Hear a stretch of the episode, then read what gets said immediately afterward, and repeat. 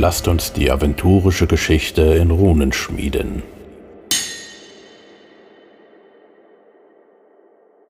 Hallo und willkommen zur neuesten Folge der aventurischen Geschichtsstunde. Heute wollen wir den Höhepunkt ihrer Macht besprechen, die Echsen.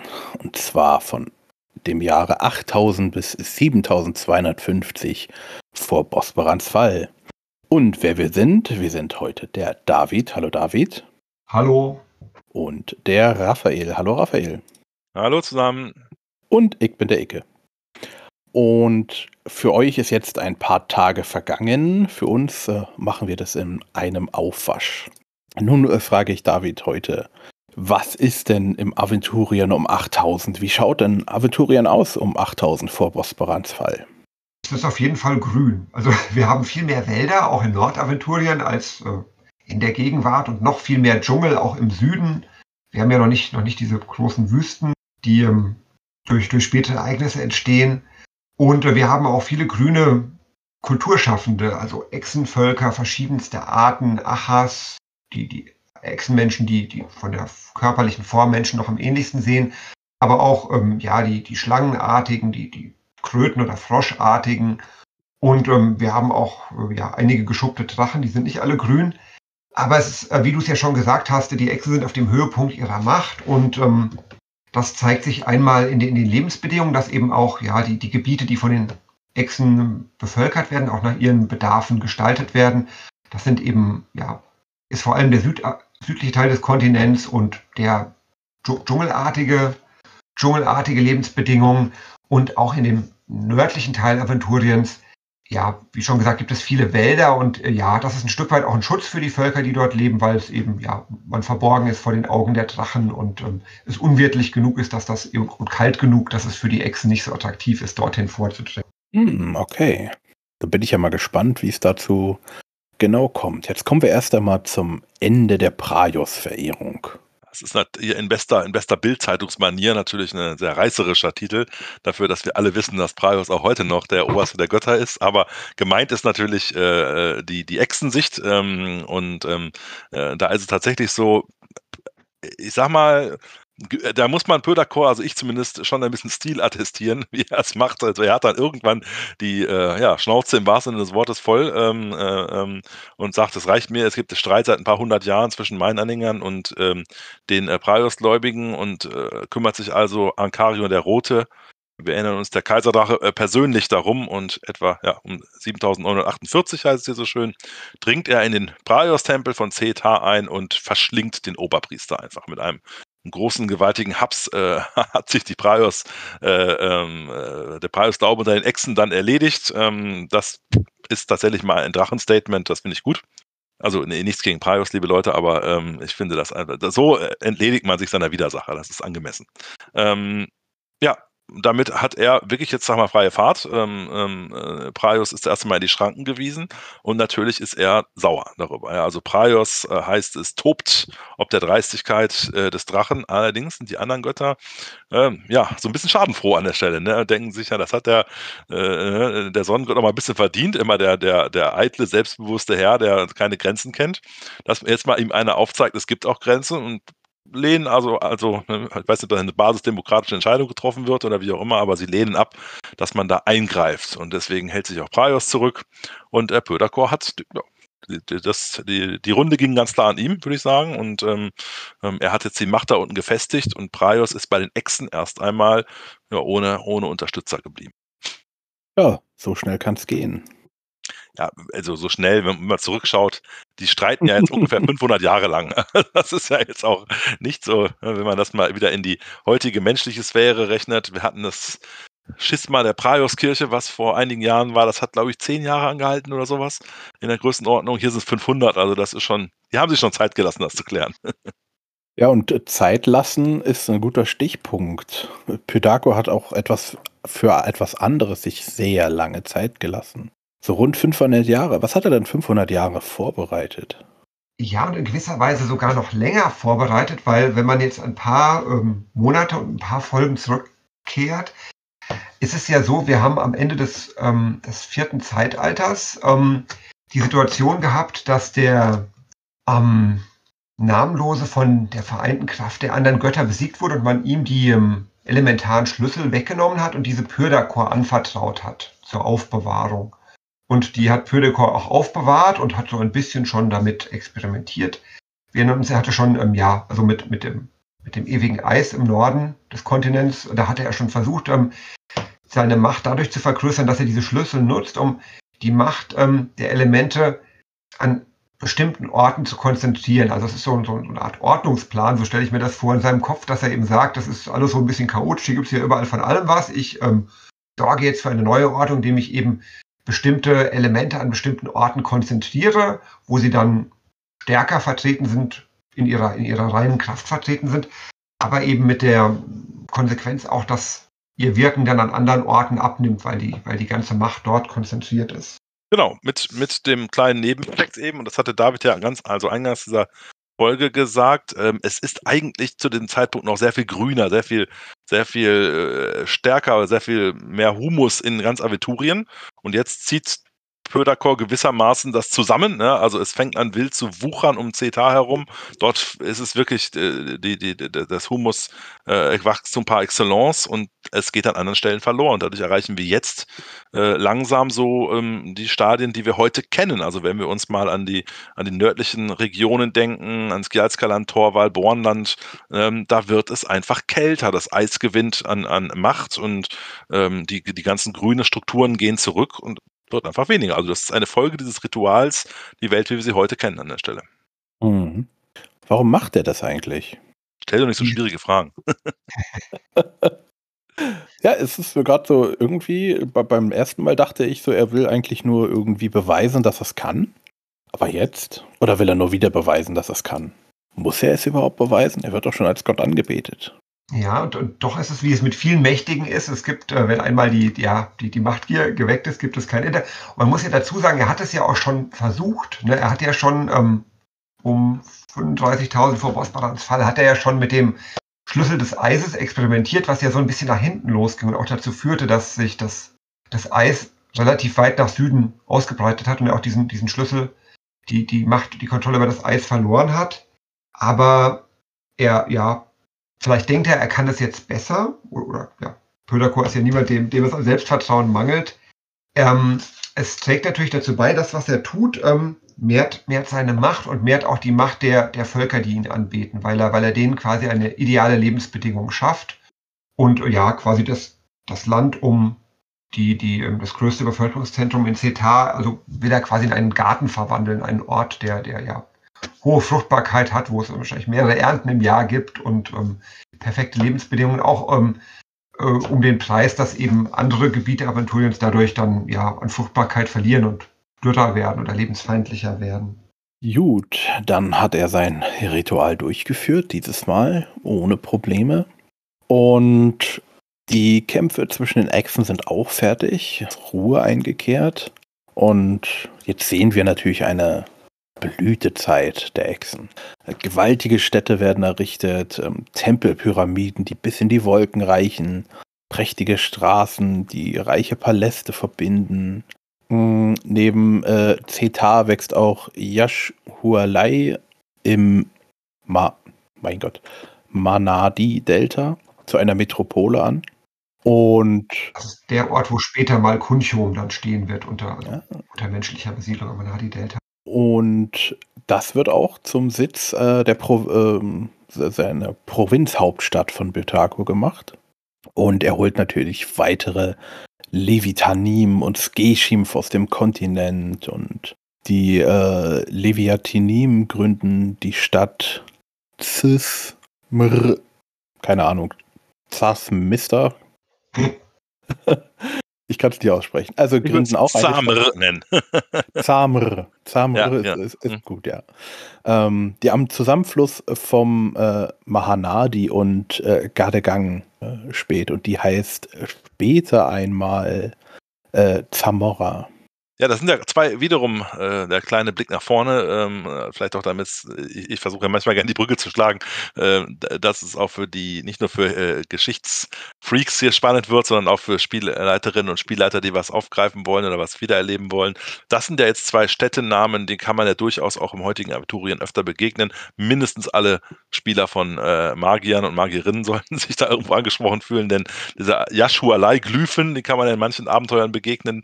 David dachte gerade schon, das ist ja, heute wird daraus, oder da steht heute Kunchoben, da findet man noch viele Überreste und Zamora ist ja eine Stadt, die viel, äh, ja, viel Mythos umgibt. Da werden wir später nochmal drauf zukommen. Also das, in späteren Folgen werden wir da mehr drüber reden, aber das ist natürlich auch ein Ort, den sicherlich so mancher Magier gerne einmal näher ansehen würde. Also hier äh, kommen wir wirklich äh, wieder stärker in, in mystische Orte, die wir heute als äh, rückblickend als Mensch ist das spannend anschauen, die damals gegründet werden. Also wissen wir, ist ungefähr 9000 Jahre von heute, 8 bis 9000 Jahre von heute angerechnet werden die, finden die ihren Ursprung. Mhm. Und daneben entsteht auch noch, oder nicht weit entfernt, entsteht noch ein Kultplatz, äh, dessen Namen Raphael gleich aussprechen darf. Ich würde ihn Hasra nennen, aber bin auch da, äh, ja. Gut, äh, was passiert denn noch so bei den Echsen? Ich weiß, sie haben eine neue Schrift im, äh, entwickelt, die marischen Glyphen das äh, Huchas, das aus mehreren tausend unterschiedlichen Zeichen besteht. Und auch in der Zauberei werden ganz neue Möglichkeiten entdeckt und alte wiederbelebt. Und 7433 vor Bosporans Fall erhebt sich die fliegende Festung Ekt Arba erstmal in die Luft. Das größte fliegende Objekt, das bis dahin jemals konstruiert wurde. Könnt ihr was dazu sagen? Habt ihr das schon mal gehört? War mir tatsächlich neu. Also wir erinnern uns ja noch an die, an die fliegenden Steinfestungen der Trolle, was ich ja schon sehr beeindruckend fand vor einigen Zeitaltern. Und die, die, die Menschen im jüngeren Aventurien haben ja auch äh, schlechte Erfahrungen gemacht mit fliegenden Festungen, aber Ekt Arba, das war mir tatsächlich auch neu. Ich weiß nicht, Raphael, ob dir das schon mal über den Weg gekommen oder geflogen ist. Ja, ich habe es drüber, ich habe auch gerade nochmal schnell nachgeschaut. Ähm, es, ich weiß, dass es eine Erwähnung in der damaligen ähm, äh, Drachenkampagne gegeben hat. Ähm, aber ich hab, äh, wir werden noch ein bisschen später darauf zurückkommen, was damit passiert, denn äh, ja, da kommt es in, in späteren Zeitaltern zu einer, nicht Zeitalter, das gleiche Zeitalter, noch in späteren Jahrhunderten, Jahrtausenden zu einer kleinen, ja, Luftfahrtunglück, würde ich es mal nennen. Äh, schauen wir, was da passiert. Aber äh, tatsächlich kenne ich sie nur rudimentär aus ein, zwei Erwähnungen in der, in der Drachenchronik. Ja. Okay. Dann kommen wir zum, zu den Tempeln der Skreshim. Was ist denn das? Ja, das sind zunächst mal sind das auch äußerst ähm, ja, zähe und ähm, ja, auch körperlich große Geschuppte, die auch ähm, ja, mächtige Zauber, Zauberer sind. Und ähm, die ähm, entdecken in der, also in der südaventurischen Halbinsel, ganz, ganz unten den Jaguar-Tempel von Gulagal und finden dort einen der, der Kessel der Urkräfte. Die, die ähm, sind uns schon mal begegnet im fünften Zeitalter. Die hat Satuaria geschaffen als ähm, ja, sehr mächtige Artefakte und scheinen tatsächlich auch so grob so aussehen wie riesige Kochkessel. Und ähm, ja, ermöglichen es, oder sollen es ermöglichen, der Legende nach, Leben, Leben zu erschaffen oder auch Leben zu verändern. Und ähm, ja, die ähm, Secret Jim errichten dort einen Tempel und ähm, ungefähr, ja, also ich sage jetzt zeitgleich, es liegen 100 Jahre dazwischen, aber in den Dimensionen, in denen wir momentan noch uns bewegen, ist das gar nicht so viel. Gibt es auch noch ähm, ja, andere Tempel, die errichtet werden, nämlich an der Stelle, wo später mal Al-Anfa stehen wird, an der Mündung des Hanfla-Flusses.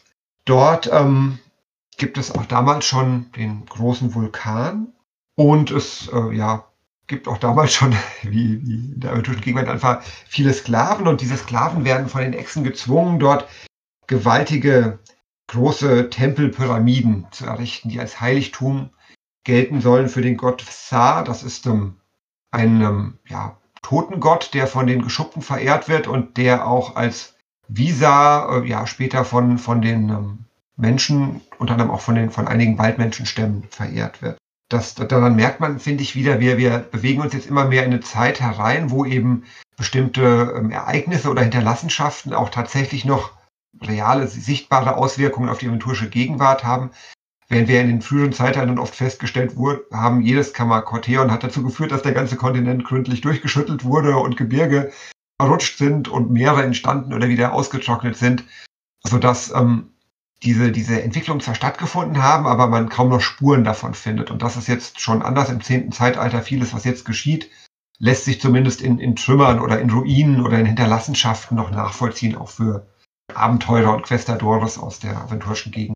Ja, und dazu passt auch äh, nämlich ein, ein weiteres Volk, was jetzt äh, hier die, die Bildfläche betritt, ähm, nämlich die Waldmenschen, ähm, die ja quasi aus heutiger Sicht die äh, häufig als die Eingeborenen oder die Ureinwohner ähm, im, im, im, Südaventurien gelten, die kommen auch um gegen 7800 vor Bosbarans Fall erst hierher, nämlich mit Booten aus Uturia. Ja, als wirklich Menschen, äh, eher dunkelhäutige Menschen erreichen die Küsten werden bald von Echsen angetroffen und es kommt zu blutigen Kämpfen, sodass man sich in die inneren, in die sicheren Dschungel zurückzieht, sich zersplittert in zahlreiche Völker und daraus entstehen am Ende die heute bekannten Waldmenschen, also deutlich bevor die ähm, ähm, äh, Bosparaner ähm, den, den, Kontinent erreicht haben. Deswegen in dem Sinne ja, Ureinwohner sicherlich treffend, aber sie kommen erst relativ spät in der aventurischen Geschichte her, äh, hier an. Ne? Gut, die Waldmenschen werden versklavt und ziehen sich in die Dschungel zurück. Und zwischen den Elfen und den Orks gibt es eine äh, gewalttätige Auseinandersetzung, also ein Krieg gegen Orks, Goblins, Oger, Blaumare, Waldschrate, Spinnenwesen.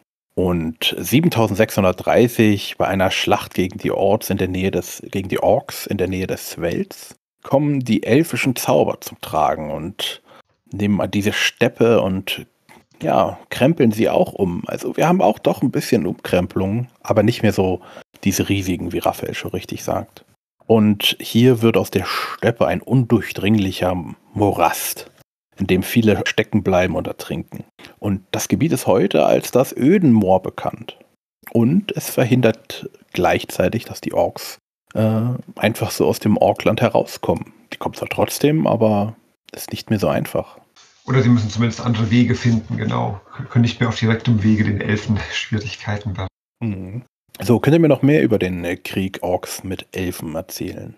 Ja, da wird, so viel gibt es da nicht zu erzählen, in dem Sinne, weil er wild äh, auch von beiden Seiten geführt wird. Eine ganz interessante oder nette Anekdote ähm, äh, gibt es noch aus dieser Zeit, nämlich der berühmte orkische Anführer Gruscha Knochenfresser, also wo ich selber zugeben muss, ähm, bis zum Lesen der Historia kannte ich ihn noch nicht, ähm, äh, ist, äh, hat nämlich gegen Simia selbst gekämpft oder gegen die Heere gegeneinander geführt und ganz interessant deshalb, weil es hier zwei Sichten gibt, was sicherlich auch öfter der Fall ist, die elfischen Legenden singen von dem Sieg Simias, äh, während die Orks äh, sich sicher sind, dass ähm, ähm, Gruscha Knochenfresser die Oberhand in diesem äh, Auseinandersetzung ähm, behalten haben soll, Interessant sicherlich nur, dass man sich an einer Stelle einig ist und das ist tatsächlich etwas, wo man schon auch aus heutiger Sicht sagen muss, dass der hatte es offenbar, äh, der hat eine gewisse Macht gehabt.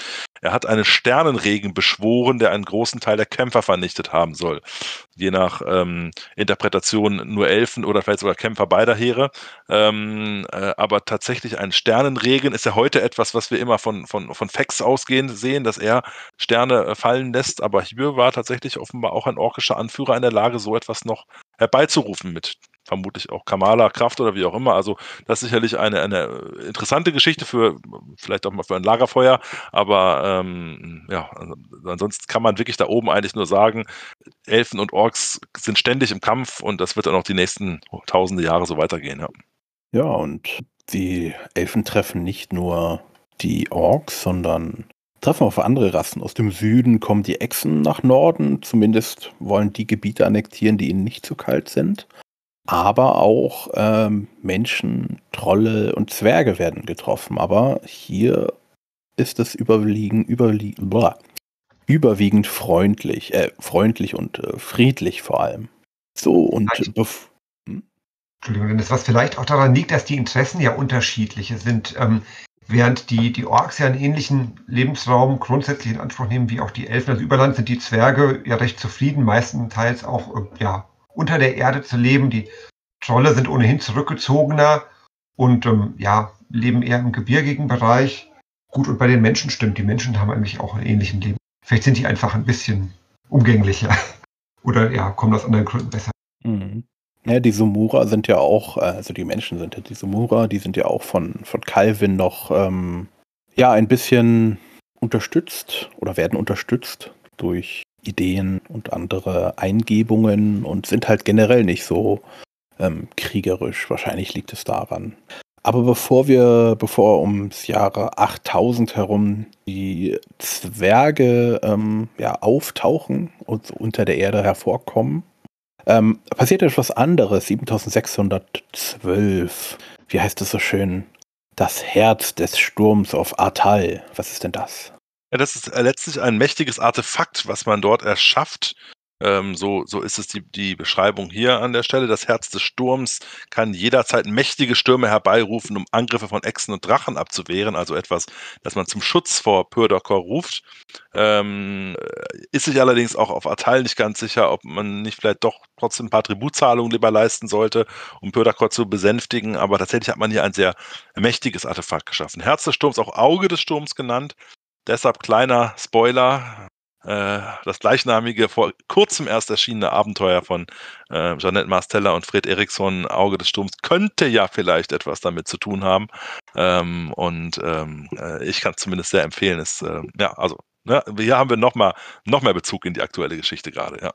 Okay, dann um 8000 herum sind die Zwerge, ja, das Volk so weit angewachsen, dass es sich in acht Stämme aufteilt, jeweils benannt nach dem Ur, jeweiligen Urvater, der einen Stamm führt. Und einige verlassen das äh, Eisenwaldgebirge und suchen sich neue Siedlungsgebiete. 7551 gründen die Zwerge Xorlosch, das auch später zur Hauptstadt wird, wie wir alle wissen. 7532 Angolosch, 7511 Axolosch und 7443 versammeln sich die 8 Uhr Pferde erstmal in, erstmals ins Xorlosch zum Bruderrat, um gemeinsam über die Geschicke des Zwergenvolkes zu entscheiden. Dies wird übrigens zu einer ständigen Einrichtung, die spätestens alle zwei Jahre wiederholt wird. Und in Notzeiten natürlich auch mal häufiger. Nun frage ich euch, ähm, die Elfen, die jetzt die Hochelfen, die in Aventurien sind, und da gibt es ja aber noch die Lichtelfen. Wie hm, kommen die beiden miteinander klar? Gibt es da einen regen Handel? Naja, das Problem bei den Elfen ist ja eben ähm, die, also erst einmal ist es die, die, die, die, äh, nicht so einfach, finde auch ich immer als vermeintlicher Elfenexperte an der Stelle ähm, äh, äh, zu verstehen, aber tatsächlich ist es ja so, in dem Moment, wo sie aus dem Licht treten und, und, und zu Hochelfen werden, da lassen sie die Lichtelfen zurück. Es ist eben nicht so, dass man heute Lichtelf, morgen Hochelf sein kann, ähm, und die, die Lichtelfen, äh, insbesondere auch Madaya, die wir ja ähm, in der vorletzten Folge, glaube ich, drüber gesprochen haben, ähm, die spüren, die Hochelfen, die entfremden sich so ein bisschen von dem Licht. Ne? Sie fangen an, Götter anzubeten, zum einen eben äh, Simia selbst, welcher auch immer es gerade ist. Äh, auch Pödakor wird bei den äh, Hochelfen angebetet. Das, ähm, ja, das wird man auch später nochmal wiederfinden. Ähm, ähm, ja, sogar der Namenlose hat immer wieder ein paar einflussreiche, findet sich dort ein Einfluss. Äh, ähm, und Madaya und die Lichtelfen, ja, die halten das, finden das skeptisch. Also die sehen, was, was machen die da? Und äh, es wächst eher so ein Misstrauen zwischen den beiden Fraktionen, sodass letztlich die Lichtelfen, heißt es, den Kontakt mit den Hochelfen abbrechen und nur noch aus der Ferne beobachten, was sie denn so tun. Also ich stelle mir auch da immer vor, äh, ist es wieder Interpretation, ähm, dadurch, dass man ja eigentlich zum Hochelf wird, wenn man aus dem Licht heraustritt, äh, halte ich es mal für schwierig, dass ein Hochelf sich noch mit einem Lichtelf treffen kann in irgendeinem Sinne. Aber ich stelle quasi in der Mitte der Salamandersteine, wo das Salamandra besonders mächtig ist, da stelle ich mir vor, dass da die, man im Geiste in, in einem Salamandra-Ritual eben noch in Kontakt mit Hochelfen, äh, mit Lichtelfen treten kann. Ähm, und diese Verbindung wird gekappt. So erkläre ich das für mich zumindest. Ich weiß nicht, David, du kannst ja auch gerne deine Interpretation dazu abgeben, aber so das ist für mich der Leitgedanke dabei, ja. Würde ich. Und es zeigt eben einfach, ne, dass die Elfen zwar, die, die bringen neue Dinge nach Aventurien mit, also ihre Magie und ihre Sicht auf die Dinge und gleichzeitig werden die Elfen, die sich dauerhaft in Aventurien ansiedeln, aber eben auch verändert durch das, was sie vorfinden. Und, und verändern sich dadurch gegenüber dem, ja, wo, wo sie mal herkamen. Gut, man kann sagen, ähm, die Elfen sind jetzt ab, etwas abgehobener und äh, die Lichtelfen sind noch etwas verschlossener. Nun kommen wir zum letzten Punkt, was hier passiert in diesem Zeitabschnitt. Die Sumura, das Sumura-Reich. Was passiert dort? Ja, wir erinnern uns, die Sumura sind ja das auserwählte Volk Calvins oder das Volk, das Calvin besonders am Herzen liegt, das sie gefördert hat und auch beschützt hat und über dessen Entwicklung sie, sie in besonderer Weise gewacht hat. Und die ähm, Sumura waren jetzt auch ein Volk, was den Echsen, den Geschuppten lange Zeit Paroli geboten hat und auch ähm, Kämpfe geführt hat. Es zeigt sich jetzt aber durch das, was Pöderkor mit dem Elementarschlüssel des Humus gemacht hat, eben diese, diese Fruchtbarkeit und auch die, die Wärme zusammenzuziehen, um Cetar, dass das auch auf die, den, das Gebiet, wo diese Mutter leben, Auswirkungen hat. Einmal dahingehend, dass es dort kälter geworden ist, weil eben Wärme verloren gegangen ist.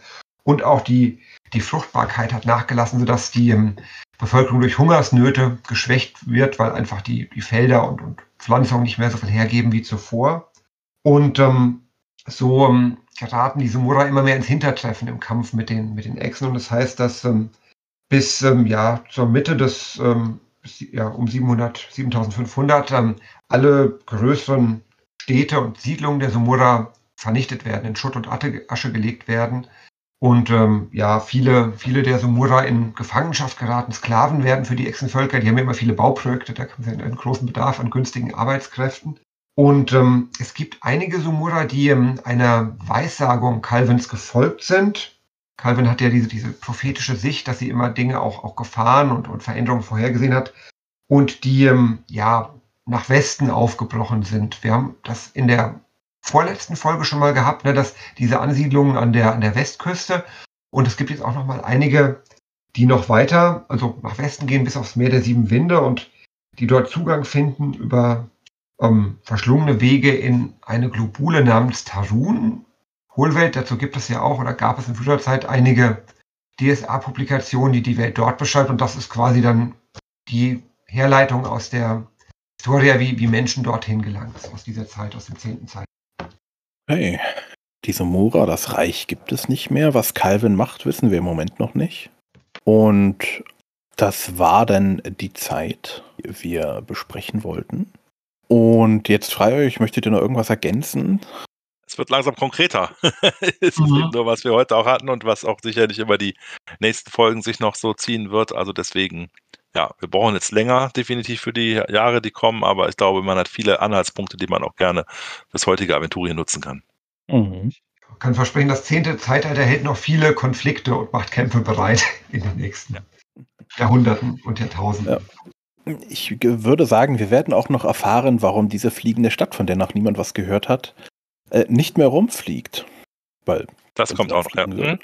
ja. Gut, dann haben wir die Zeit bis 7250 abgeschlossen und das nächste Mal machen wir dann äh, weiter. Ich danke euch beide für eure Zeit, die ihr euch genommen habt, äh, für die Expertise, ganz klar. Auch immer diese äh, Sneak Peeks in die aventurische Geschichte, die Zukunft, äh, die Zeit, wo wir uns gerade befinden, dass hier und da immer mal was passiert. Das finde ich immer sehr interessant. Und dann wünschen wir euch da draußen danke für die Zeit, die ihr euch genommen habt. Wenn ihr Fragen, Wünsche, Anregungen habt, gerne kontaktiert uns. Wenn ihr ja irgendetwas Besonderes nochmal hören wollt, auch gerne. Wir versuchen das nach und nach möglich zu machen. Und dann wünschen wir euch noch einen schönen Abend, schönen Morgen, Mahlzeit und bis zum nächsten Mal. Ciao. Tschüss, bis zum nächsten Mal. Tschüss, macht's gut.